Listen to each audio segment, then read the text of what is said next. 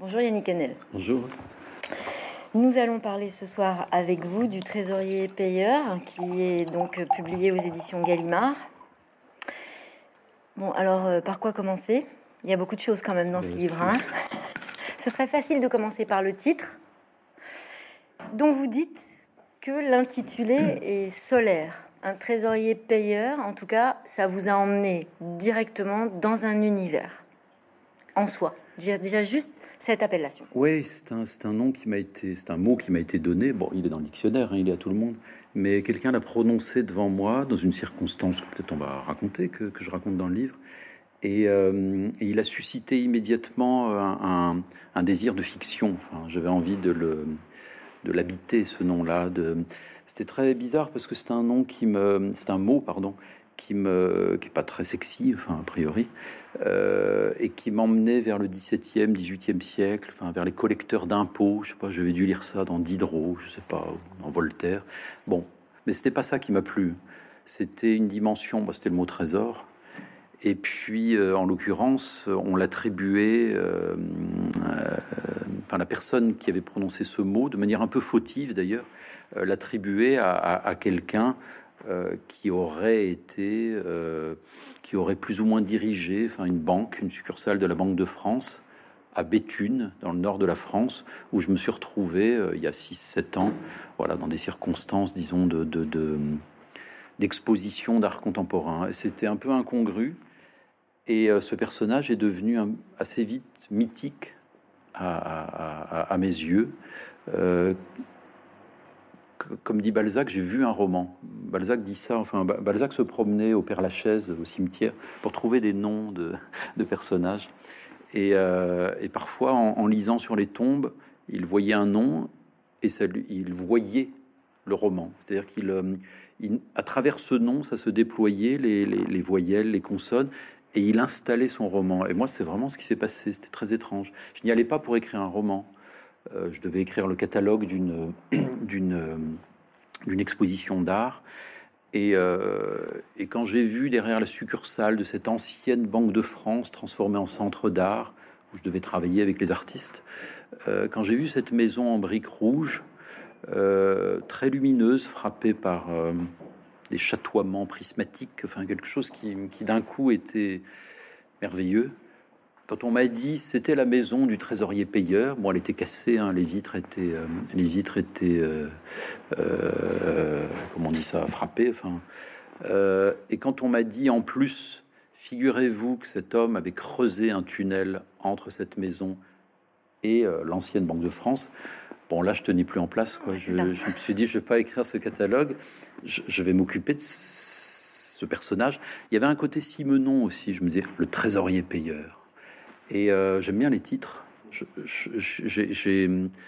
J'ai dû dû écrire, euh, accomplir, disons, une douzaine de romans, mais des titres, j'en ai 50, enfin, que j'ai que j'ai gardé pour moi, que j'ai rêvé la nuit, le soir, que j'ai mâchonné comme ça, comme un enfant, enfin. Et c'est des livres qui sont écrits dans ma tête, mais que, je publie, enfin, que j'écrirai jamais. Mais j'adore les titres, voilà. Et celui-là, je me suis dit bon, il va falloir s'y mettre, hein, parce que Parler de la banque, j'y connaissais rien. Enfin. C'est-à-dire que c'est pas qu'un titre, c'est un titre dans un contexte. Oui. Puisque comme vous le dites, vous êtes aussi happé par l'univers euh, en général. Et euh, alors là, si vous parlez de rêve, bon, on va un peu plus vite que la musique, mais moi, ça me va. Qu'est-ce que vous avez gardé de vos rêves dans ce livre? Vous voulez dire en général? Des Non, non, de, de vos rêves. Puisque vous dites que vous rêvez. Ah oui, d'accord. Oui, vous rêvez la nuit. J'ai cru que c'était une psychanalyse qui commençait. Non, non, non, non. En fait, super en oui, public, ça c'est pas mal, ouais, mais pourquoi pas après tout. Ouais. Publier des romans, c'est déjà un peu. Euh... Ouais, non, bah, on aurait pu, mais non, on va Il y pas a faire déjà ça. une dénudation, ouais, mais là. Ça. Non, non, bon, non, mais juste calme. en fait, bah, c'est une question que j'avais envie de vous poser, puisque vous dites que vous rêvez. Bah écoutez, c'est, c'est, c'est, je crois que c'est Freud qui disait, puisqu'on parle de. Bah allons-y. C'est parti. Coup, bah ouais. c'est, ça me vient comme ça. Il dit que la création littéraire, c'est le rêve éveillé. Moi, je dirais c'est le rêve écrit, enfin. Euh, ce que j'ai vu à ce moment-là, je m'en souviens plus très bien, mais euh, il y a eu une condensation, comme on dit dans, ces cas-là, et euh, ce tunnel, de manière très claire, à travers son caractère totalement saugrenu, un banquier qui creuse un tunnel. Et je vous assure que c'est vrai. Hein, j'ai même la photo. Alors le tunnel a été muré. On appelle ça un dégagement, mais qu'un banquier je dis banquier, disons un employé de banque, mais que quelqu'un travaillant dans la banque creuse entre guillemets un tunnel entre chez lui et la salle des coffres. Ça semblait euh, paradoxal, contradictoire. Et donc j'ai rêvé bah, j'ai rêvé. Euh, c'est pas que je l'ai vu, mais je me suis mis dans la disposition d'esprit, dans l'état d'écriture, comme dit Duras, enfin, pour euh, pour que ça vienne. Enfin, parce que moi je suis pas un enquêteur. J'ai pas. Je, parfois, j'ai essayé, j'ai essayé de, de, de, de, jouer au journaliste, mais je le suis pas. En fait, j'aime bien divaguer. Alors je me documente, mais je ne suis pas allé chercher euh, cet homme qui a forcément existé. Euh, j'ai préféré dans mon coin comme ça rêvasser. Alors les, petits, comment dire, ces fragments euh, de rêve, je dis rêve de, de, fantaisie au fond, de scène. Ça avait à voir avec cette ville où je, j'ai travaillé avec les artistes. J'étais là pour cette exposition, même si j'ai pas écrit le catalogue, j'étais quand même là. Je leur parlais de Georges Bataille, mais on en reparlera tout à l'heure, parce que c'était consacré cette expo à l'influence de ce, cet écrivain philosophe Georges Bataille sur euh, enfin, l'influence qu'il pouvait avoir sur l'art. Il devait produire des œuvres. Donc je l'ai, je suis pas spécialiste de, cet écrivain, mais je l'adore. Et donc je, le, je, leur lisais des trucs. J'étais resté là quelques jours. Et en me promenant, j'ai découvert qu'il y avait cette ancienne Banque de France très belle, transformé en centre d'art, avec les, guichets en marbre, avec les petits ascenseurs pour billets, avec évidemment la salle des coffres, ténébreuse à souhait. Euh, et euh, j'ai découvert en me promenant, j'étais en voiture, j'ai découvert les terrils. Moi, je viens d'une famille mineure, mais en Lorraine. Et donc, j'étais très sensible à, à, ce territoire de la, de la fermeture des mines. J'ai découvert qu'il y avait le plus gros Emmaüs de France. Et donc, entre les mines, les trous, quoi, le tunnel, la banque, capital, quoi, le capitalisme. Emmaüs, d'ailleurs le contraire, la gratuité. J'ai commencé à me dire, mais en fait, vous voyez, c'est un rêve éveillé, en fait, ça, c'est comment est-ce qu'on agence des choses. Et moi, j'aime bien cet état-là. J'aime écrire aussi beaucoup tout de suite, mais j'aime bien laisser euh, les plaques tectoniques se, se former c'est l'état, l'état romanesque, enfin l'état de roman qui me plaît tout autant que d'écrire des romans. J'en écris pas beaucoup, hein, j'en écris un tous les cinq ans parce que je laisse, vous voyez, ma méthode est un peu calamiteuse. Je laisse les choses se faire comme ça, et puis bah il y a un moment, c'est, c'est pas des intrigues, c'est pas les personnages d'abord qui me donnent ça, c'est vraiment des des sensations, des sensations. Et puis des rapports entre, euh, je sais pas, c'est aussi, moi j'aime, j'aime la pensée. Je, je dis pas la théorie, la théorie j'aime ça aussi, mais J'aime les romans où ça pense un peu, enfin, où ça pense beaucoup. Alors, le truc, c'est qu'il faut pas que ça ait l'air d'un livre à idées. C'est pas un roman à thèse, mais euh, c'est chargé de beaucoup de choses, effectivement. Alors là, en l'occurrence, c'est l'économie. Donc là, la barque est pleine, l'économie. Euh, il a bien fallu que j'y aille. Ouais. Dans le livre, on a une sensation, euh, effectivement, de navigation entre la réalité ouais. et le rêve. Ouais.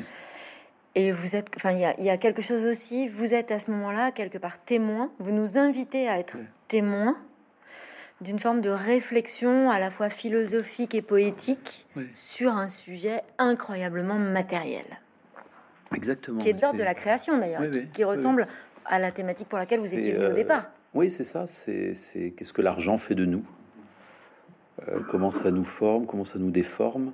Alors c'est pas un sujet de dissertation, hein, mais, mais quand même, euh, ça intervient dans nos vies. Est-ce qu'on est-ce rate sa vie à cause de ça? Est-ce qu'on la rencontre? Qui est-ce qu'on rencontre à cause ou grâce à l'argent? Enfin, c'est quand même des choses euh, étonnantes. Enfin, et et là, à travers ce, lieu, je pouvais concentrer quelque chose qui m'anime, que je, que je, cherche, enfin, de roman en roman. Enfin, c'est pas la question de l'argent, hein, mais, mais ouais, euh, oui. c'est vraiment la question de qu'est-ce qu'on fait de sa vie. Enfin, oui. À quoi on s'initie quand on, quand on s'initie à sa propre vie, à, à la vie des autres C'est quoi l'existence Est-ce qu'on est vraiment en vie? Et donc, effectivement, il y, y avait ce va-et-vient que je n'ai pas cherché, que j'ai pas voulu, entre des choses réelles, puisque j'étais dans cette situation-là, à Béthune, en 2015, à travailler euh, dans une ancienne succursale de la Banque de France, avec ce personnage qui flottait au-dessus de ma tête.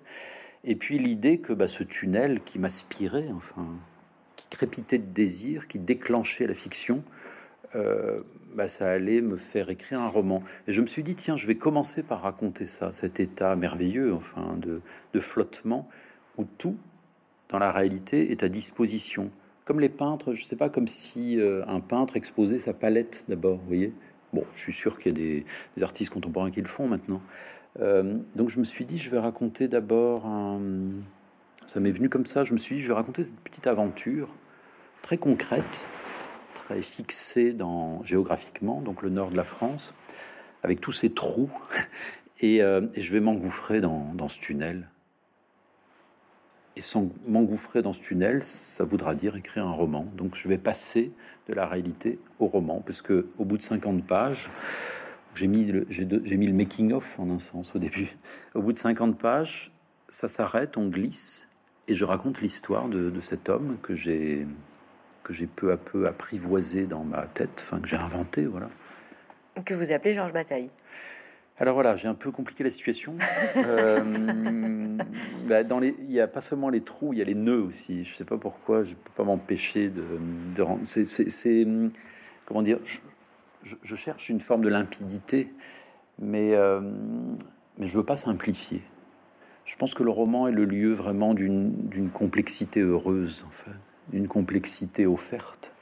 La complexité, euh, c'est quand même ce qui est de plus beau. Enfin, euh, quand on a quand on s'y accorde. Enfin, la, simple, complexité peut être claire. Voilà, c'est mon pari. Et, euh, et ben, il se trouve que quand même au tout départ, il y avait cette idée de, euh, on était tous là pour euh, voir comment la lecture de Georges Bataille produit des œuvres, etc. J'étais un peu le, go-between, enfin le, le, type qui a expliqué aux artistes qui était Georges Bataille, parce qu'il se trouve qu'il y a un livre, et ça j'avais pas du tout prévu, il y a un livre passionnant assez euh, hétérodoxe, un peu insolent de Georges Bataille, donc qui, disons qui a écrit des romans, qui a fait de la poésie, des livres très érotiques, très même même, euh, même sulfureux, mais il a également euh, tenté quelque chose dans l'ordre de la philosophie, et donc il a écrit un livre qui s'appelle La part maudite en 1949, après le plan Marshall, où il s'interroge comme peu d'écrivains le font, parce que aller vers l'économie, c'est pas évident. Il s'interroge sur le cœur de l'économie et il va jusqu'à prétendre que la, nature même de l'économie ne relève pas de l'épargne, contrairement à ce sur quoi elle est fondée en général, mais de la dépense. Il, analyse comment la prodigalité, le don, l'épuisement de ses propres forces ne cessant de se renouveler, à, structurer toutes sortes de civilisations jusqu'au sacrifice. Chez les Aztèques, par exemple, il analyse ce qu'on appelle le potlatch. Ça, bon, bref, c'est un livre, un livre tout à fait passionnant qui va à rebours de toutes nos conceptions. Il est à la fois révolutionnaire et quand on le lit, on se dit oui, bon, enfin, ok, comment appliquer ça dans la vie, mais c'est peut-être pas la question. Et je me suis dit tiens. Euh, ce type qui a creusé un tunnel dans sa propre banque, j'allais pas écrire un petit roman euh, sympa sur un, sur un banquier euh, un peu comme ça, qui souffre, euh, qui creuse dans sa vie, et puis qui finalement fait son travail comme tout le monde. Pourquoi écrire ça? J'ai lu des mémoires de banquiers, parce que j'ai un côté sérieux aussi, enfin, je fais pas que rêver. Enfin, rêver, c'est sérieux, mais je, pendant cinq ans, j'ai aussi, je me suis dit, tiens, c'est un bon moyen, un roman. C'est Flaubert qui disait ça. Il adorait, quand il écrivait un roman, c'était une orgie perpétuelle, disait-il, mais de lecture. Donc il lisait tout sur, euh, sur un sujet, sur les saints catholiques du XIIe siècle, sur, euh, sur les, guerres puniques pour Salammbô. Alors j'ai fait mon orgie aussi. C'était pas super marrant, je veux dire, mais, mais j'ai appris euh, énormément de choses sur les cracks économiques, sur la crise, le capitalisme. Parce qu'après tout, l'économie, on, on, on, on s'y intéresse pas assez, c'est trop, ça nous intimide, sauf qu'on se fait avoir en fait par l'économie si on s'intéresse pas à l'économie, elle, elle s'intéresse à, à, nous, hein, ça c'est sûr, elle nous ligote. Et là, j'étais beaucoup plus, euh, j'ai, enfin, commencé à voir, oui, à voir l'horreur aussi économique, comme dit Rimbaud. Et je me suis dit, je vais envoyer ce personnage à ma place, en quelque sorte, pour agir. c'est une espèce de fantasme, évidemment. Euh, je me suis dit, c'est comme dans, comme au cinéma, les infiltrés, vous voyez j'ai envoyé un infiltré, donc un, un, type qui est pas tout à fait un banquier, qui est, un, qui est super fort, qui finit major euh, au concours de. Autant qu'à faire, je me suis dit, bah oui. c'est le meilleur, quoi. Euh, je lui ai donné le nom de Georges Bataille, enfin de Bataille, parce que je, je, je, voulais garder un petit substrat sulfureux, hétérodoxe, où cet homme-là pense vraiment que l'économie a pour objet de, de vider les coffres Et à partir de ce postulat un peu incongru, je me suis dit, tiens, comme les expériences de chimie, voyons voir ce que ça peut donner. J'ai rencontré des banquiers, j'aurais raconté ça, ils m'ont dit, ouais, c'est intéressant. J'ai eu des, tuyaux, des renseignements, et j'ai commencé à bâtir ce personnage. Vous voyez, moi, j'aime dans le roman, dans la création littéraire, je suis pas du côté de ceux qui font de la sociologie avec personnages. Il y a des très bons livres comme ça. On pourrait écrire l'histoire d'un banquier aujourd'hui sur 30 ans, comme je l'ai fait. Mais moi, c'est plutôt quelqu'un qui va voyez, c'est un, carré qui entre dans un rond ou l'inverse. Enfin, ça, ça fonctionne pas. Et cette friction, c'est ça que j'appelle la littérature. Où là, quelque chose se donne d'un autre savoir. Euh, évidemment, ce banquier, je l'ai doté de, tous mes défauts, tous mes travers, c'est-à-dire euh, un non-respect euh, de l'autorité. J'en ai fait un banquier anarchiste, autrement dit, comme, comme Pessoa. Vous savez, il y a ce très beau livre de Fernando Pessoa, le banquier anarchiste. Voilà, et, euh, et je l'ai lancé. Voilà. Donc j'ai. En fait, pour, pour j'allais dire pour tout vous dire, c'est une expression hein, bizarre, mais je me souviens de bien avant. Vous vous souvenez, à la fin des années 2000, début des années 2010, il y a eu la crise des subprimes. Oui. Bon, c'était 2007, 2008, 2009. Le temps que ça se propage, euh, on en a tous bavé à des, à des degrés divers. Au début des années 2010. Moi, j'étais en Italie. Le pays était euh, à bout. Berlusconi l'avait vraiment ruiné. Et la crise des subprimes, c'est la première fois dans ma vie. Avant, je m'en foutais complètement. Enfin, je dois le dire. Je, ça n'atteignait pas euh, ma propre vie. Je gagnais pas beaucoup d'argent, mais j'étais prof, voilà. Et euh, j'arrivais pas à m'intéresser à l'économie. C'est tellement ténébreux. Euh, et, là, la crise des subprimes, on a vraiment tous été assignés à, une misère possible. Enfin, tout, pouvait s'effondrer pour une raison que j'ai compris après en lisant des, petits livres sur l'économie. C'est qu'en fait, là, cette spéculation-là, cette crise, euh, nous visait directement. Je veux dire par là que les fonds de, les fonds de pension, cette spéculation-là, ça se faisait grâce à la dette des pauvres. Quand je dis la dette des pauvres, je dis euh, les classes moyennes aussi, pas que, les, pas que ceux qui n'ont vraiment rien, les classes moyennes. Donc en fait, c'était notre argent, si je puis dire. Et là, je me suis dit, et, franchement, c'est idiot de de, de, de, de, demeurer comme ça, loin de ces choses qui nous semblent inaccessibles. Donc c'était les premiers maillons pour écrire un roman, non pas sur l'économie, c'est pas un truc théorique, enfin, c'est vraiment un roman, mais de lancer un personnage qui se pose des questions sur le monde dans lequel on est embarqué, sur la catastrophe euh, où, même l'économie n'existe plus, c'est la finance qui l'a mangé, enfin la finance devenue folle, voilà. Et dans ce poste d'observation qu'est la Banque de France, puisque c'est pas une banque de commerce, enfin c'est pas pour faire de l'argent, c'est pas une banque de profit, voilà. Euh, bah, du coup, ça m'a été donné ce lieu. Je me suis dit, mais c'est un, un, une banque d'analyse, voilà. J'ai pu envoyer un intellectuel, enfin là. Alors, je me suis dit, je vais, pour qu'il me soit un peu familier, pour pas que je m'y perde, je lui ai donné mon âge, né en 67, donc là, 55 ans, voilà. Bon, il a, il a 30 ans, 40 ans. Et puis, il a fait les mêmes études que moi, c'est-à-dire philosophie, lettres, philosophie. Et puis, d'un coup, à la faveur de quelque chose enfin, que j'ai inventé, dans les années 80, il se dit Reagan, Thatcher, vous vous souvenez ça, le, début du néolibéralisme? À l'époque, je me disais, bon, très bien, enfin, sauf que ça a gagné, en fait. Le monde entier est pris dans le néolibéralisme. Mais en, 83, 84, on se disait pas ça. moi, il me faisait rigoler, euh, euh, Thatcher, Reagan. Mais ils ont gagné, en fait. Et euh, voilà, c'est un peu ça. Enfin, c'est des années 80 jusqu'à la crise des subprimes, c'est un peu la, structure. Et j'ai envoyé un personnage avec ses aventures amoureuses, sexuelles, intellectuelles, ses, phobies, ses... et puis, et puis ce qui se passe enfin, avec l'argent. Enfin, et alors, vous l'envoyez dans cette banque avec la responsabilité de traquer finalement euh, tous ces organismes de crédit qui trichent. Donc il y a quelque chose de dans votre écriture du rapport à la justice aussi. Oui. Alors ça c'est peut-être parce que comme je suis chroniqueur à Charlie Hebdo depuis quelques années, enfin après les attentats, moi je les connaissais pas, c'est pas ma culture d'ailleurs, mais ils m'ont appelé en, vous vous souvenez, janvier 2015, à la fin de janvier, j'ai eu un coup de fil on m'a demandé si j'avais envie de travailler à Charlie Hebdo. J'étais un peu. Euh, bah, pas super à l'aise, quoi. Mais j'ai pensé que c'était la chose à faire, donc j'ai dit oui. On était plusieurs écrivains. Il y avait Marie Dariussec à l'époque, qui n'y est plus, Robert McLean Wilson, qui est toujours, Lydie Salver, mais qui était très malade, qui n'a pas pu y travailler. Bon, bref, des années ont passé et je me suis occupé, à la demande de du, du procès J'étais le chroniqueur de Charlie Hebdo pour le procès, vous vous en souvenez, en 2020, vous avez fait les attentats, voilà, contre Charlie Hebdo, l'hypercaché.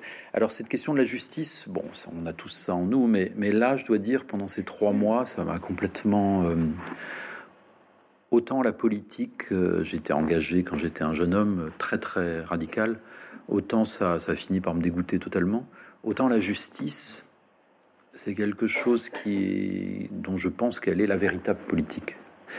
Et, donc, c'est vrai que j'avais pas fait le rapprochement.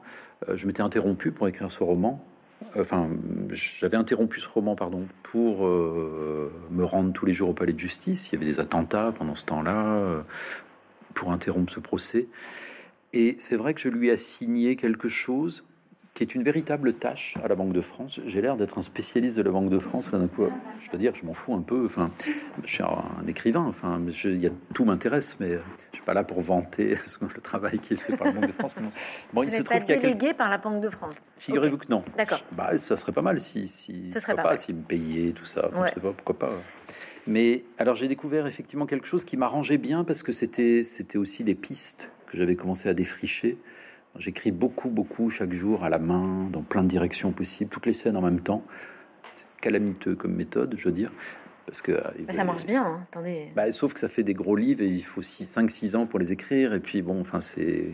Bref, j'ai découvert que euh, bah, qu'une des tâches historiques et toujours contemporaines de la Banque de France, c'est de s'occuper du dossier des surendettés. C'est-à-dire que euh, il y a des personnes qui sont insolvables, comme on, nous dit à la banque. C'est-à-dire que plus aucune banque ne va leur prêter d'argent parce que bah voilà ils ont ils peuvent plus rembourser. c'est, la misère est trop grande. Et la Banque de France les récupère et étudie avec la justice justement étudie la possibilité d'effacer leurs dettes. Alors ça c'est dans l'idéal. Enfin. Et euh, mais euh, voilà, il se trouve que son il se trouve que ce sont des, gens, et dans le Nord, quand j'y étais, parce que j'y suis allé plein de fois, après j'y allais tout seul en voiture, comme ça, pour euh, voir des paysages, rencontrer des gens, j'allais au bistrot, je discutais avec des gens. Ça nourrissait mon livre, enfin. Euh, et en tous les cas, il n'y a pas besoin d'être grand clair pour voir la misère, hein, ça c'est sûr. Euh, et, je voyais sans cesse en arrivant dans les, vous savez, comme les, les, débuts des villes, enfin, quand vous arrivez, c'est tout moche, enfin, les zones industrielles. Il y avait des grands panneaux, euh, je ne vais pas dire les noms, mais euh, d'organismes de crédit, qui sont de véritables escrocs, en fait, qui vous, qui vous disent Vous avez besoin de 3000 euros? Mais on vous les donne tout de suite. Ils, vous disent pas, ils, vous, ils ne vous disent pas que c'est un prêt, ils vous les donnent. Et ah, vous imaginez des gens qui sont au bord du suicide Sauf qu'il y a un taux d'intérêt 18, 19, 20, 20 25%. Au bout de trois semaines, il y a quelqu'un qui passe chez vous tous les jours. Euh, je dis pas qu'il est armé, mais euh, il vous terrorise. Enfin, si vous avez 30 euros, il vous les prend. Euh, et donc, c'est un cauchemar. Et il se trouve que la Banque de France, j'ai découvert, luttait contre ce genre de personnes et la justice aussi. Et donc, je me suis dit, voilà, cet homme ce philosophe un peu marxiste, enfin, qui cherche une vérité euh, dans ce monde impitoyable de la banque. D'ailleurs, ses camarades, euh, parce que je retrace ses études, je retrace tout, ils lui disent Mais qu'est-ce que tu vas foutre Franchement, euh, tu vas, tu vas, tu vas chez l'ennemi, en fait. Mais lui est persuadé que le cœur des choses, on est dans les années 80, le cœur des choses et le cœur des choses à venir, ce sera là que ça va se jouer. Et que si on continue à, à écrire des livres, à faire de la philosophie comme ça, en se tenant à l'écart de ce cœur obscur, noir, terrible, eh ben, ce sera qu'une manière de s'auto-satisfaire, ce sera une espèce de masturbation intellectuelle. Il veut y aller à, la mine, c'est le cas de le dire. Enfin. Et, euh, et, là, je lui ai trouvé en cours de roman, il fait pas que ça, un, un absolu. Euh, parce qu'effectivement, ce jeune homme, euh, donc quand je le fais arriver à Béthune dans cette banque, euh, bon, il est un peu brillant, disons, donc il est repéré par le, par le directeur, Charles de Rennes, qui va lui confier quelque chose qui est d'accueillir les, les dossiers des, des, surendettés. Et alors cet, cet, être, ce jeune homme, là, bataille, le trésorier payeur. Je voulais en faire un personnage mythique, donc j'arrête pas de dire le trésorier payeur dans le livre. Il, euh, comme il est un peu excessif, euh, n'oubliez pas que c'est quelqu'un qui pense que c'est la dépense qui, fait fructifier l'existence, tout donner, tout, dépenser, se dépenser. Et eh ben cet homme, euh, face au surendetté, en l'occurrence un couple avec un, vieux polonais qui est plus très en forme, et, sa jeune femme, euh, il va voir que ça va pas marcher leur dossier, euh, qu'il y aura du temps enfin. Et comme ils vivent dans une voiture, bah, il décide comme ça sur un claquement de doigts de les héberger. Et dans cette décision, c'est le genre de décision qu'on prend comme ça sans même, sans même y avoir pensé avant, mais qui deviennent, une des, qui deviennent des décisions destinales. Enfin, on joue son destin. On a fait quelque chose comme au poker, en fait. On a un peu à l'aveugle, mais on se révèle. Et il se trouve, vous vous souvenez, cette maison devant laquelle j'avais flashé en brique rouge avec le prisme, bah, je l'ai mise dans le livre, quoi. Et c'est sa maison parce que ça peut pas être la mienne, euh, j'aurais adoré. Mais euh, du coup, je l'ai attribué à ce, à ce, garçon, et elle est merveilleuse. Il est tout seul, il y a au moins, il y a au moins six chambres là-dedans. Enfin, bon, je, peux, je pourrais en construire s'il y a un autre tome, encore des chambres, mais et il y a un jardin merveilleux, et donc, il les héberge. J'ai imaginé que, euh, que, ça faisait un peu scandale là-bas, que le, journaliste de La Voix du Nord avait entendu que, tiens, il y avait le banquier de la Banque de France qui hébergeait des pauvres. Enfin, et euh, les gens sont un peu ironiques, enfin j'ai imaginé ça, mais en même temps, euh, il y a d'un coup une action éclatante, enfin un coup d'éclat extraordinaire même à ses propres yeux. Et effectivement, Bataille, donc ce jeune homme, va découvrir au cœur de l'économie, au cœur de, cette prédation pour le profit, un lieu, et c'est ça son tunnel peut-être, je sais pas, c'est très mystérieux à mes propres yeux. Je ne sais pas ce qui se loge dans ce tunnel. Je me suis dit qu'il allait découvrir en, lui, dans la banque peut-être, c'est son utopie, un lieu irréductible, un lieu où il y a encore de l'innocence. Moi, si j'écris des livres, c'est parce que je suis travaillé par ça, par, par le fait qu'on n'est pas complètement broyé par, euh, par tous les systèmes et par tout ce qu'on élabore dans nos vies qui nous empêche, enfin, qui a une part, enfin, qui dans mon cas est à l'intérieur du langage, dans la dimension intérieure du langage, que cette part est, éminemment poétique, mais qu'elle ne se réduit pas à quelque chose de nébuleux comme ça, qui serait, qui serait juste là pour, pour, nous, pour ne pas nous désespérer, non, qui est la vérité même. Je pense qu'il y a une part indemne en chacun de nous. Alors la vie, les vies, les vies qu'on a usent cette part indemne.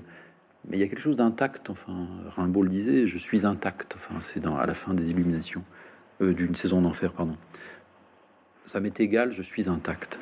Et euh, cette part minuscule, j'ai voulu faire un qui est en chacun de nous, voilà, l'indemne, ce qui échappe étymologiquement, l'indemne, ce qui échappe aux dames, à la damnation, à l'enfer.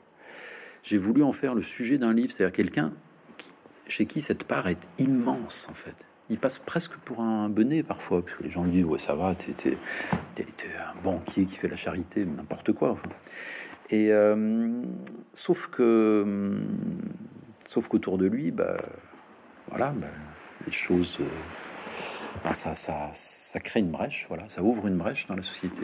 Vous dites marxiste. En réalité, quand on lit votre livre, on pense plutôt à un saint.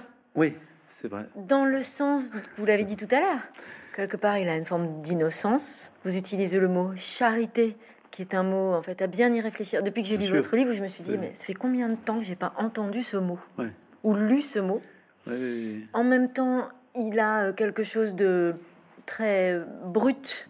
Il est poète, mais il est brut au sens de la pierre précieuse. Il est, euh, en fait, c'est comme si il avait réussi à écarter quoi La contrainte bah, la contrainte, non, parce que pardon, le mot saint me plaît beaucoup. Hein. Je, vais, je vais revenir, puis le mot charité, enfin, c'est ahurissant ce, ce qu'il y a là-dedans. Il n'a pas réussi à enlever la contrainte, mais aussi parce que bah, la contrainte, c'est, je dis pas que c'est bien, mais après tout, euh, aller travailler le matin, euh, bah, bien sûr, on peste. Mais euh, parce que là, ce, ce, jeune homme est complètement aliéné. Il est, il est, il est astreint à des horaires euh, comme nous tous. Enfin, mais la contrainte d'être, pardon, je vous interromps, la contrainte d'être dans une posture parce que Alors on voilà. est à cet endroit-là? Alors voilà, c'est, c'est, c'est- il est en contradiction avec lui-même. Ça, c'est sûr. Il s'avance masqué. Il doit, il doit s'occuper de, de- de quelque chose, euh, d'un lieu. Son poste, c'est ça, c'est être là, euh, dans le capitalisme, si je puis dire. Alors même, que, euh, alors même qu'il est voué à essayer d'y, creuser une galerie, en fait. C'est, ça, en fait, cette métaphore prégnante qui m'a, qui m'a, qui m'a travaillé.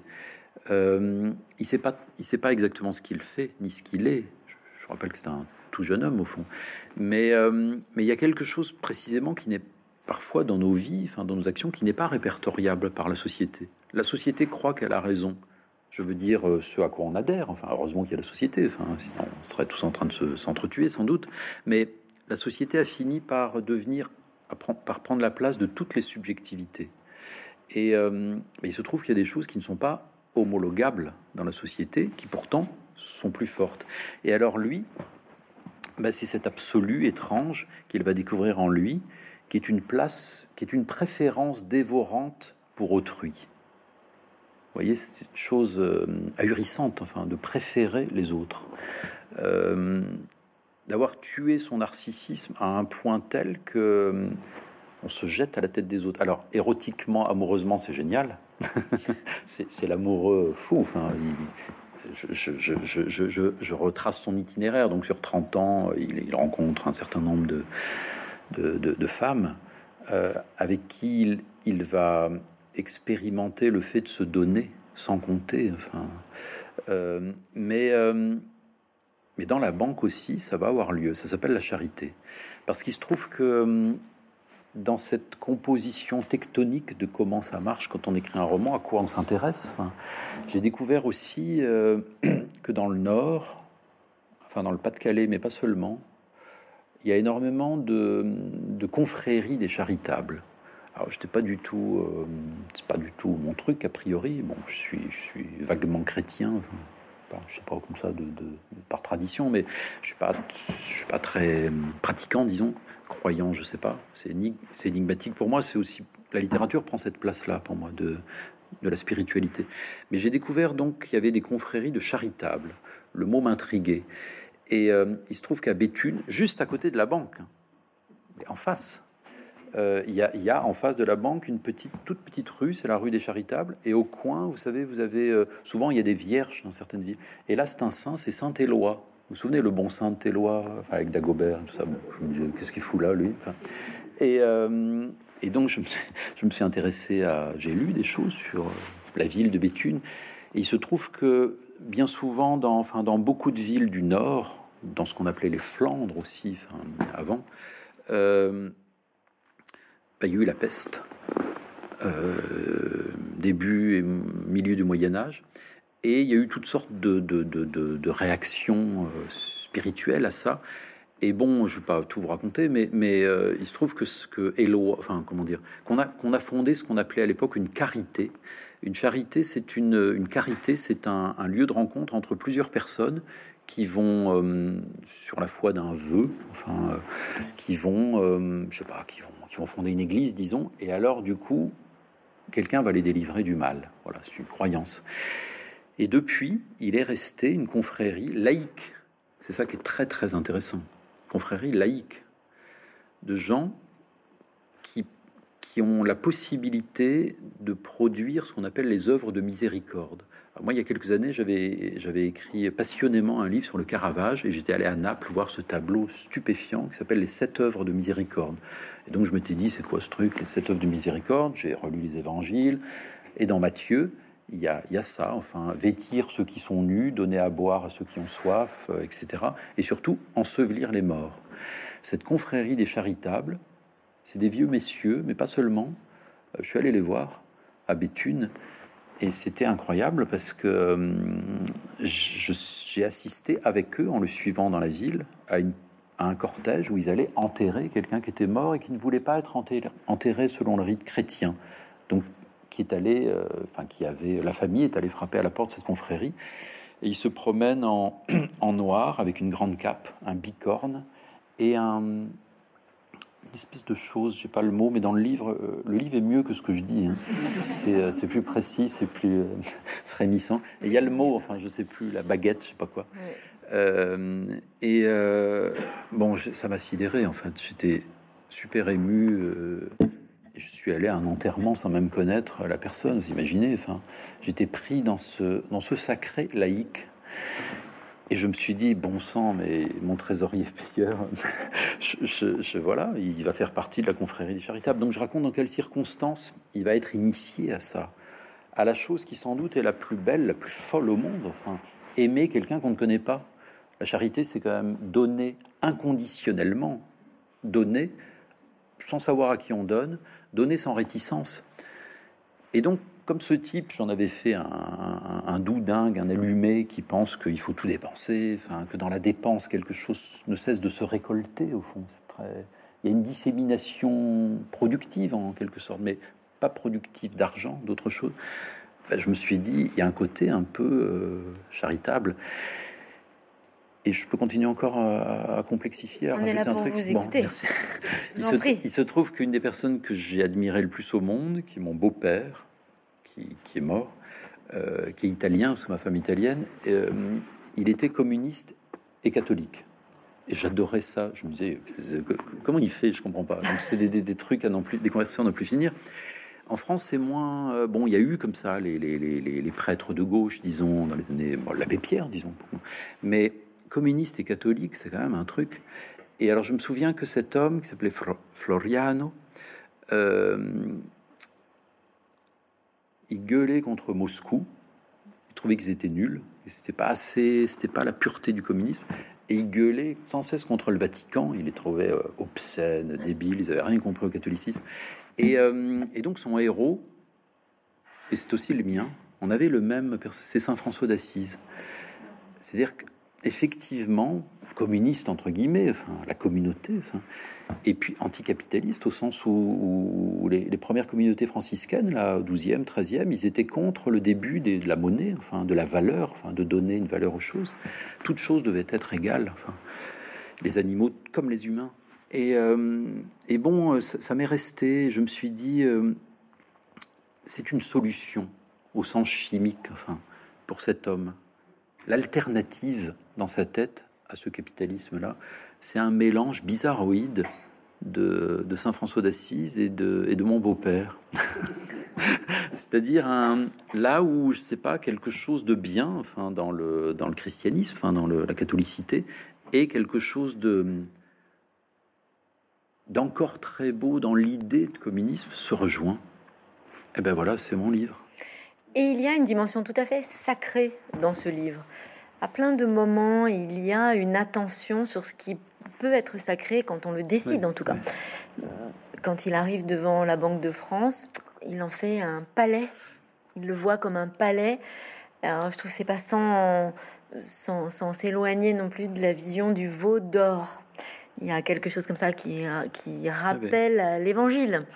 En même temps, quand il arrive devant sa maison à lui, qui pour le coup euh, n'a rien de, de, fantastique au sens, euh, au sens de l'apparat, il est totalement émerveillé. En même temps, il prend du temps le matin pour apprécier le soleil. C'est qu'il a un lien à la nature qui est de l'ordre du sacré. Et donc, ce personnage, donc j'y reviens, vous en faites un saint qui en même temps est parfaitement coloré par un instinct du juste et du pas juste. Donc je termine cette longue explication, euh, pardon, par le tunnel dont vous dites dans ce livre, le tunnel, soit c'est une obsession, soit c'est une évasion. Et vous décidez que pour donc, ce personnage-là, ce sera une obsession. Mais en réalité, c'est aussi une évasion. Bien sûr, oui. Donc, ce tunnel, quelque part, il représente quoi pour vous maintenant que vous avez terminé ce livre? Wow. Vous avez 3-4 heures devant vous Je suis un peu déshabillé, là, c'est bien. D'habitude, c'est moi qui me déshabille. Mais euh, je veux dire, c'est moi qui dis. Pardon, excusez. Non, c'est génial. Pardon. Non, non, mais c'est la chose. Enfin, mais vous savez, c'est pas pour, c'est pas une entourloupe, mais ce tunnel, ça demeure un peu mystérieux à mes propres yeux. Et euh, j'aime bien écrire des romans comme ça où, où on peut pas le vouloir, le mystère. Ce serait tout à fait indécent et grotesque. Ça, ça se fait comme ça. Mais une fois le livre fini, j'ai bien vu que quelque chose flottait. C'est pas que ce soit pas résolu, mais est-ce qu'une vie peut être résolue? Euh, je, voyais que quelque chose continuait à, scintiller, qui relève du sacré. Mais alors c'est un sacré sans transcendance, c'est le sacré euh, qui, nous, qui nous atteint ou qui se dérobe dans notre propre vie. Alors effectivement, il y a quelque chose d'un peu païen chez lui. Bon, c'est, il est très, euh, comment dire, c'est un érotique. Hein, lui, il a, il a un érotisme euh, je ne vais pas dire torride, c'est le mot qu'on sort en général, je le, je barre, c'est débile le torride, mais ardent, voilà. C'est un ardent. Et je pense que penser, c'est être ardent, écrire, c'est être ardent. Il y, a, une, il y a un feu en lui. Et c'est un, timide, c'est un, un, un, jeune homme un peu pas très assuré, mais qui a également une souveraineté en même temps. Et, euh, et cette souveraineté se dépense par l'amour. Enfin.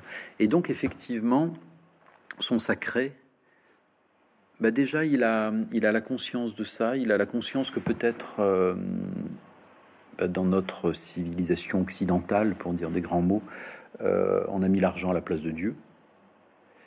Et euh, qu'il y a eu comme ça une espèce de substitution sacrificielle. Enfin, il en a vraiment conscience enfin, que, que, que, le, que le territoire dans lequel on se meut, c'est celui de la disparition progressive du sacré au profit euh, du calcul. Enfin, le calcul a pris la place. À tel point qu'effectivement, cet homme, lui, il est requis par, non pas une refondation du sacré, mais dans sa vie, les choses se passent, comme dans la mienne, vraiment, la plupart du temps, les décisions, les moments, les époques, le début, les fins, euh, ont lieu euh, à travers des extases, en fait.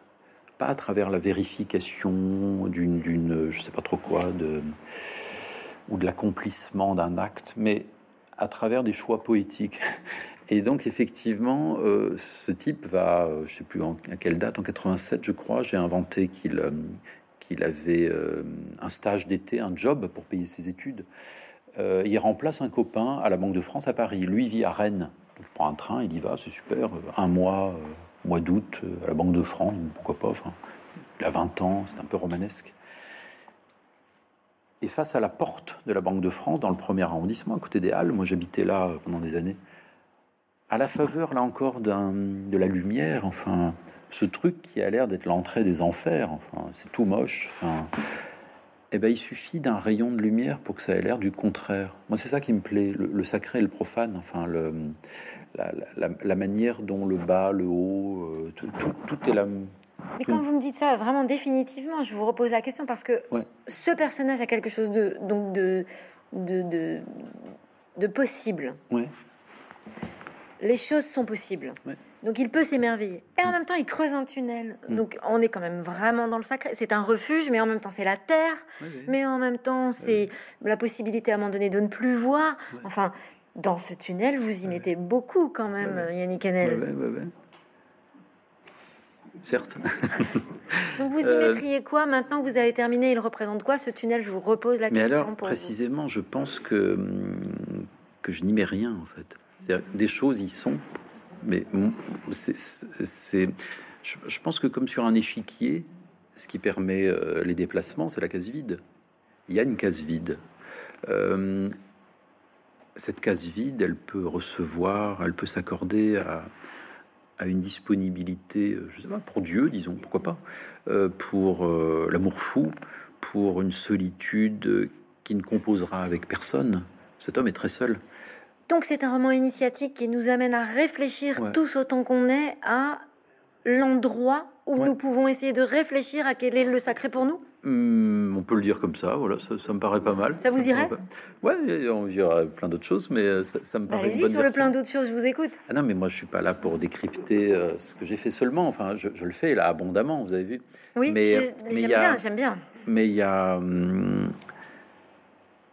mais euh, je sens bien, euh, puisque je l'ai écrit, comme je vous disais, en, essayant de faire parler cette indistinction entre euh, les images, enfin le rêve, la réalité, il est, il est évident qu'il y, a un mystère, c'est le mystère de notre existence. Hmm. C'est comme si vous me disiez, c'est quoi le mystère de votre existence, comme, comme si je le savais. Non, en fait, je vous, là où je veux vous emmener, donc on y va, c'est que finalement, l'ensemble de votre œuvre, Yannick Canel, converge vers cet élément qui est la recherche de tout ce qu'on peut enlever, qui serait comme des couches accumulées de l'éducation, de, notre société, pour arriver à quoi? À ce que bah nous sommes profondément?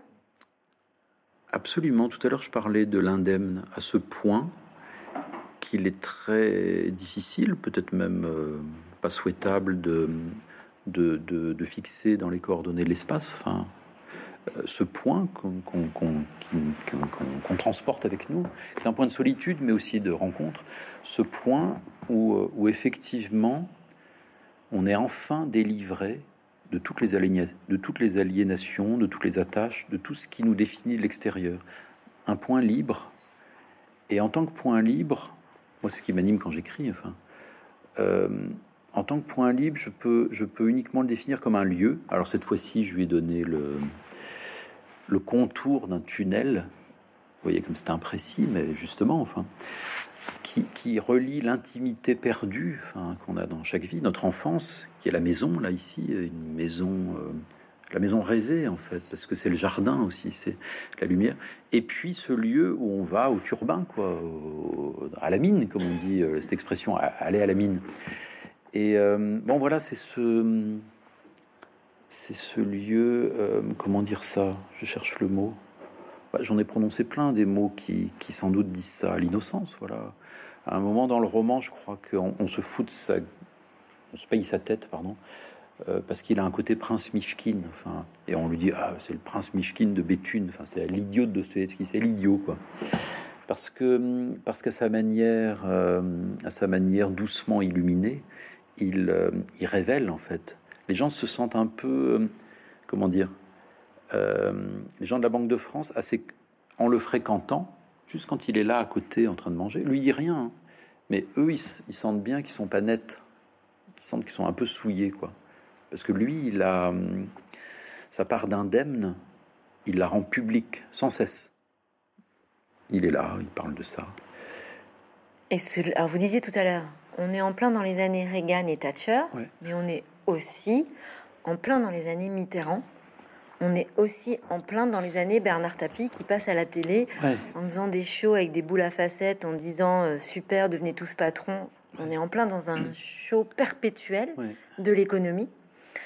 Et vous, vous décidez de mettre en scène ce personnage-là avec euh, une nature assez innocente et vous lui donnez le détail qui change tout, c'est qu'en fait, les autres le voient comme un personnage amusant et non pas vindicatif. Oui, c'est vrai. Oui. Au fond, je pense qu'il a, il a, il a dû comprendre que. Euh, et pourquoi vous faites ça? Parce que amusant, ça passe, mais pas vindicatif? Euh, attendez, euh, deux secondes. il, il, travaille à la Banque de France. Je veux dire par là qu'il va pas commencer à, tenir des discours. Euh, le vindicatif, c'est impossible. Non pas qu'il soit tenu à un devoir de réserve, mais, euh, lui, ce qu'il aime précisément, c'est sa personnalité.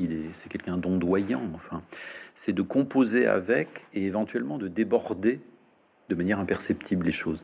S'il commence à se révolter contre le, vous, si vous révoltez contre le capitalisme, vous êtes sanctionné immédiatement. Enfin, c'est quand même l'histoire des révolutions ces 50 dernières années. Enfin, ça se saurait si la révolution, euh, si les révolutions euh, l'emportaient. Je dis pas qu'il faut cesser d'y croire. Moi-même, j'y ai passé beaucoup de temps dans ma vie. Mais, mais, euh, mais sérieusement, quand on, quand on va le matin travailler à la Banque de France, on, on va pas brûler sa banque. Enfin, ou alors, ou alors on n'y travaille plus. Et donc, c'est un. Il il fait un autre pari. Enfin, encore une fois, un pari qui est pas répertoriable sociologiquement. C'est pas un opposant, même pas un opposant de l'intérieur. C'est celui qui rend service aux surendettés. Enfin, il, il, fait très très bien son travail, mais il va forcer, enfin par excès, celui qui fait tellement bien son travail qu'il montre à quel point le travail de la Banque de France, le travail des banques, euh, touche quelque chose d'absurde. Enfin, euh, donc on se moque de lui un petit peu, mais il n'empêche que, par exemple, j'ai imaginé, enfin que parce que ce sont des gens que j'ai pu rencontrer aussi, pas dans les banques, mais ailleurs. Enfin, on en a tous rencontré.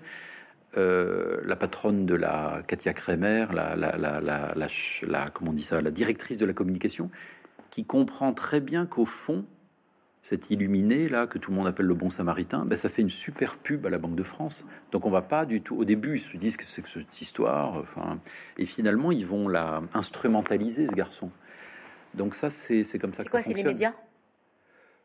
Alors en l'occurrence, c'est un journaliste, oui, qui, qui a qui, la symbolique de ça, c'est Ah non, c'est la communication, c'est pas les médias. Enfin, c'est la communication en interne dans les boîtes. Enfin... dans votre livre, c'est la communication en interne dans les boîtes. Mais la symbolique de ça, c'est Twitter quand même. Enfin, ah oui, oui, sûrement, oui, c'est oui, oui. C'est notre capacité à transformer les choses pour que ce soit arrangeant. Eh ben, c'est la, la, la, capacité qu'a la société à absorber le négatif.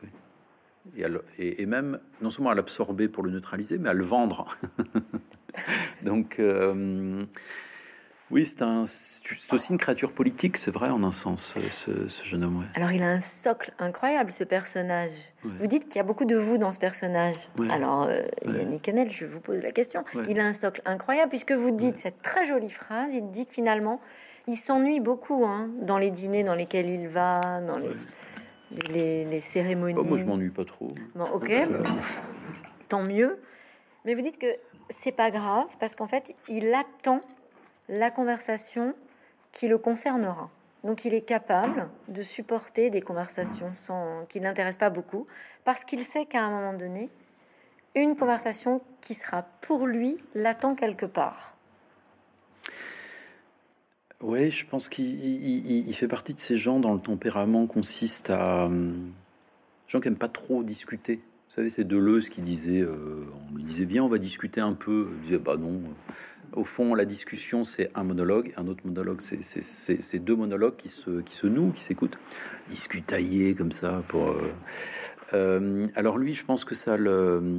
J'en parle comme si je le connaissais, mais. Euh, ah bah c'est vous qui le connaissez le mieux de nous tous quand même. Certes, hein. mais c'est drôle parce qu'il n'existe pas. Enfin, c'est un personnage de fiction. Enfin, vous voyez. bon, la fiction, ça existe, mais parler d'un personnage, c'est bizarre à un moment. Mais, mais je m'y prête volontiers c'est pas qu'il attende son heure, c'est que c'est qu'il y a encore une fois, il y a, il y, a, il y, a, sans doute un endroit, même dans les conversations, qui échappe à la dialectique, qui échappe à l'argumentation. En fait, lui, ce qui l'intéresse, c'est ce qu'on aime en fait. Moi, il m'arrive de faire un peu de critique littéraire pour Charlie Hebdo, comme je suis le chroniqueur culturel de Charlie Hebdo. Oh, je vais dans des expos, je vais voir des trucs, mais je ne fais que de la critique affectueuse, c'est-à-dire c'est pas que je connais les gens dont je parle, c'est que j'ai de l'affection pour euh, un tableau, une expo, un livre. Euh, je fais pas de la critique négative, ça m'intéresse pas en fait. Je fais de la critique d'admiration. Et je pense que ce, jeune homme aussi, euh, quand il n'est pas d'accord ou quand ça l'intéresse pas, ben il, il, trouve pas, il trouve pas ça intéressant de la ramener en fait. En revanche, exprimer sa passion, là, ça devient quelque chose qui relève de la de l'offre, enfin de du don, enfin. Parce qu'en fait, le, sens de ce livre, c'est aussi comment euh, ce banquier travaillait par l'idée de dépense, en quoi il voit quelque chose de positif. Je sais qu'il n'est plus trop à la mode mais euh, eh ben ça va se transformer peu à peu en idée de don, parce qu'il va rencontrer une femme qui est une catholique. C'est la dentiste catholique de Béthune. Je vous conseille. Euh, ça, c'est un beau personnage. je veux dire par là que le trésorier payeur, il est. Hum, c'est évidemment une projection de moi-même. Enfin, je lui, ai attribué des choses hum, dont je ne serais pas capable. Enfin, une, manière d'être un. d'être quand même, de manière païenne, profane, ou je sais pas trop quoi, quelqu'un d'un peu saint, comme vous disiez tout à l'heure. Euh, d'être, d'avoir un absolu qui est comme un qui est comme une. Euh, comment dire ça? Ah, Je sais pas ce que je peux dire après le mot absolu. Euh, oui, de vivre son absolu. Euh, moi, j'aimerais être dans cet absolu à, chaque seconde, à chaque instant. J'aimerais ne pas composer. Voilà. Et, mais il y en a une autre qui va lui apprendre que c'est pas la dépense qui est intéressante dans la vie, c'est le don. Euh, c'est cette femme, Lilia Misaki. Donc tout le livre est une histoire d'amour. En fait, tout le livre m'est aussi venu. Vous voyez, je, remets encore une couche de plus parce que c'est des strates, c'est des trous. Ça m'est venu d'un. Comment dire? Vous me demandiez ce qu'il y avait dans le tunnel. J'ai peut-être une réponse. Euh, ça m'est venu d'une idée qui peut paraître euh, un peu saugrenue, à laquelle je crois, à laquelle je tiens, et qui en tous les cas à écrire s'est avérée merveilleuse, qui est que euh, il y a cet instant dans nos vies où précisément on peut se sentir délivré de la pesanteur de l'existence et de toutes les contraintes. C'est le moment où on embrasse quelqu'un. Je dis même pas faire l'amour. Faire l'amour, c'est un peu compliqué. Mais embrasser. Euh, embrasser, euh, c'est quelque chose qui échappe au temps et à l'espace. Et c'est quelque chose qui est difficilement représentable.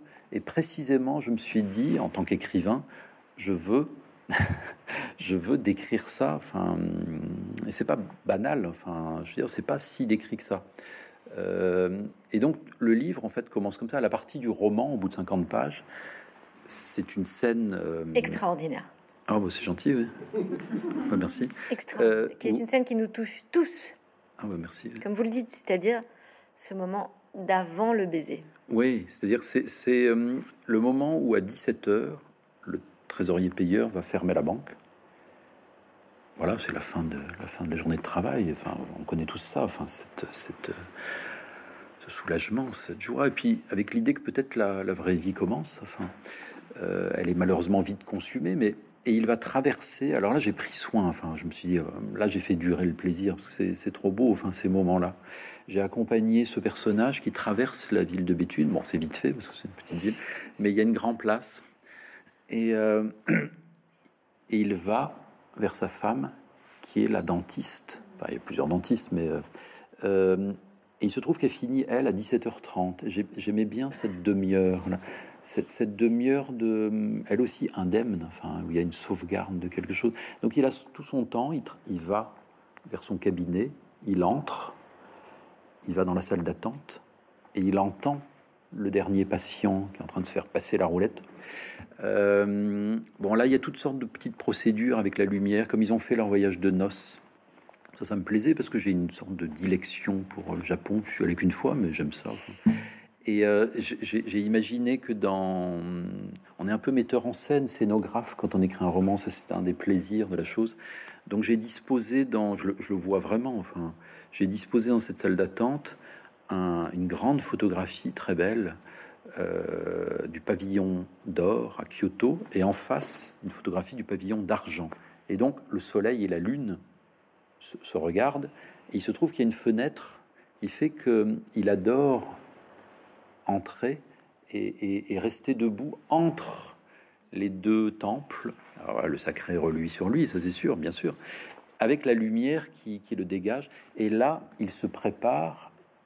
Et, j'ai fait toute une petite théorie, comme ça, minute, des préliminaires, euh, qui ne sont pas les préliminaires de l'amour physique, c'est encore avant. C'est-à-dire que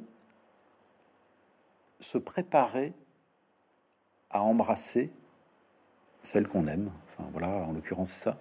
Et euh, parce que cet homme, euh, qui est donc un professionnel quand même, qui travaille toute la journée avec des chiffres, n'arrive plus à, quand il sort le soir, j'ai imaginé ça, enfin, il n'arrivait plus à, arrêter les chiffres dans sa tête. Ça continue à calculer en fait, sans cesse. La seule chose qui arrête les chiffres dans sa vie, c'est d'embrasser sa femme. Et donc à 17h30, quand le dernier patient s'en va, que la porte s'ouvre et qu'il voit Lilia, il va vers elle. Pour moi, c'est le début du livre. Ils s'embrassent. Et je pense secrètement, et c'est là le tunnel. Vous voyez, je, vous réponds enfin. Tout le livre est contenu, en fait, parce que dans ce moment où ils s'embrassent, un moment qui est au fond euh, fini et infini, et, il se trouve que j'opère tout un retour en arrière, parce qu'à partir de ce baiser, je vais raconter l'histoire de ce jeune homme, 20 ans avant, etc., un truc classique. Mais en fait, tout le livre, c'est le baiser. Et le tunnel n'est qu'une euh, n'est qu'une métaphore de ce qui s'ouvre à l'intérieur d'un baiser, c'est-à-dire l'existence nous est donnée euh, avec la lumière au bout, voilà. Mais de tout ce que nous venons de dire pendant une heure, autour de toute cette question-là, est-ce que finalement vous ne nous incitez pas à cesser d'avoir peur? Est-ce que finalement cette initiation cette importance de, du sacré, de l'émerveillement, de, ce culot à être soi-même, est-ce que tout ça ne converge pas vers une seule et même idée qui est d'arrêter d'avoir peur? Bah, faites comme vous voulez. Enfin, moi, je ne sais pas. Hein. non, non, je plaisante bien sûr, oui. voilà. Mais pour vous, ça correspond à ça? Vous l'avez, en fait, ce que vous écrivez, votre écriture, c'est ça votre question, votre colonne vertébrale de travail? C'est vrai que vous êtes, euh, vous, avez senti des choses. C'est vrai que je pourrais dire, ça a l'air extravagant, ça a l'air culotté, peut-être même désagréable, mais c'est vrai que j'ai plus peur de rien. Je, je sais pas, je m'en fous. Euh, c'est pas seulement que je m'en fous, c'est que c'est que c'est arrivé comme ça avec le temps, enfin avec le la littérature vous donne quelque chose, enfin c'est inouï, enfin, pour peu qu'on s'y adonne, pour peu qu'on s'y consacre, euh, c'est pas une force, c'est pas une puissance, c'est pas un pouvoir, c'est tout le contraire. Je pense même qu'il y a une souveraineté dans le non-pouvoir.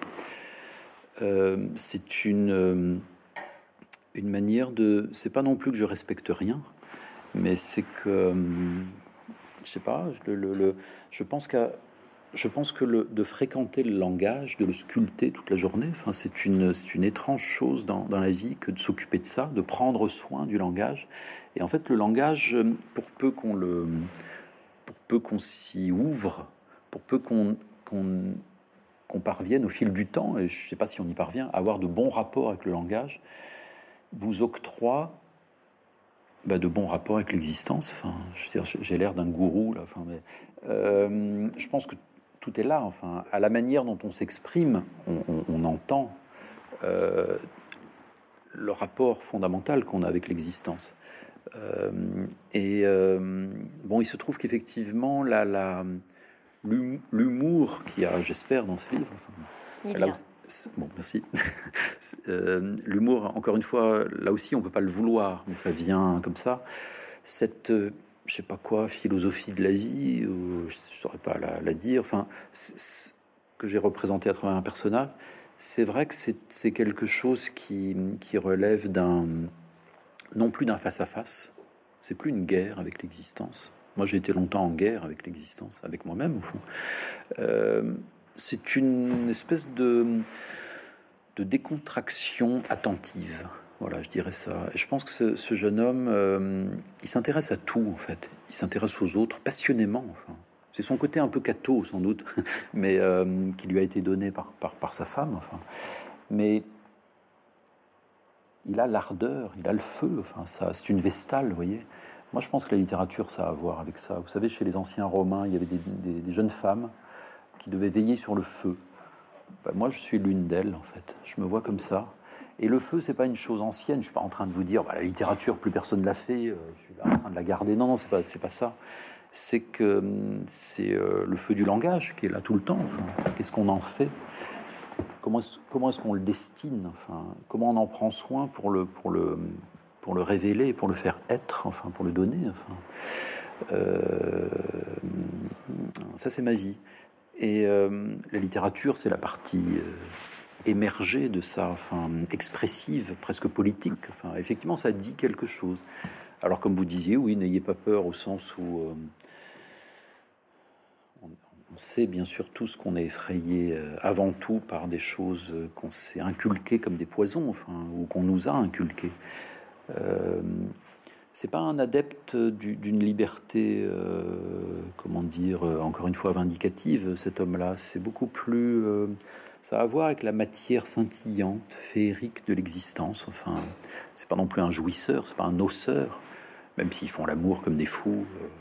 heureusement pour lui. Enfin, dire, mais, mais non, c'est un. J'aurais envie de finir là-dessus c'est quelqu'un qui. J'ai trouvé cette phrase chez Nabokov. Je sais pas si vous lisez Nabokov, c'est un, auteur extraordinaire. Enfin, moi, j'aime Proust passionnément parce que ça, implique aussi une, patience à le lire. On est rétribué quand on le lit. Mais Nabokov, dans le genre, ça va plus vite. C'est encore plus. Euh, parfois, je me dis qu'il va plus loin. Enfin, Ada ou l'ardeur justement de Nabokov, c'est un livre prodigieux. Et alors, j'ai pris soin de de mettre une phrase que j'ai choisie avec précision en exergue de ce livre. Cette phrase dit ceci Je veux caresser le temps. Et waouh Là, c'est vraiment la. Eh bien, je crois que c'est de ça dont il s'agit. Enfin, c'est d'avoir un rapport avec l'existence, un rapport. Euh, c'est ça, pas avoir peur, c'est caresser en fait. La caresse, il n'y a pas celui qui caresse et l'autre qui est caressé. C'est Lévinas l'a déjà dit depuis toujours. C'est comme le baiser, c'est les deux en même temps. Bon, être dans l'existence comme ça, je crois qu'effectivement, euh, c'est ça la grande chose pour moi. Merci Yannick Adel. Merci.